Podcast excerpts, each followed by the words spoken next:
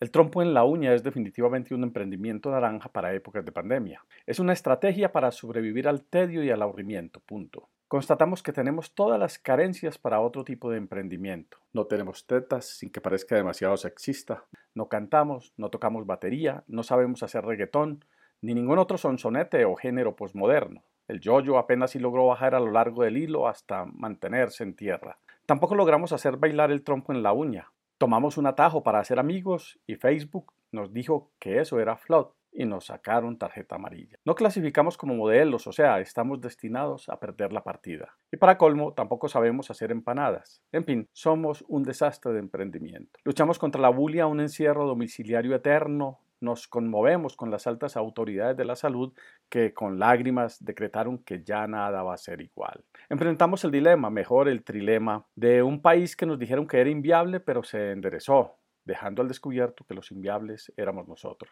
Enfrentamos la incertidumbre de más de 3.500 años luchando contra la corrupción mientras creemos que las coimas son los nuestros dejar hacer, dejar pasar. Pensamos que es posible generar nuevos referentes éticos, pero estamos marcados por un pecado original que nos agobia y no nos deja levantar cabeza.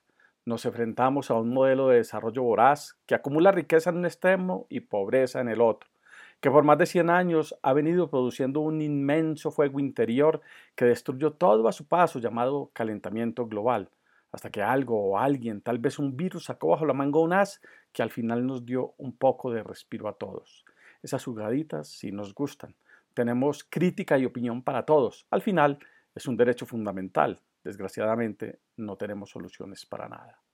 El trompo en la uña es un emprendimiento creativo, crítico, como quien dice, un desparche. Y si eso de la economía naranja funciona en épocas de pandemia, también servirá para pensar que algo hacemos bien para que haya trabajo decente. Amén.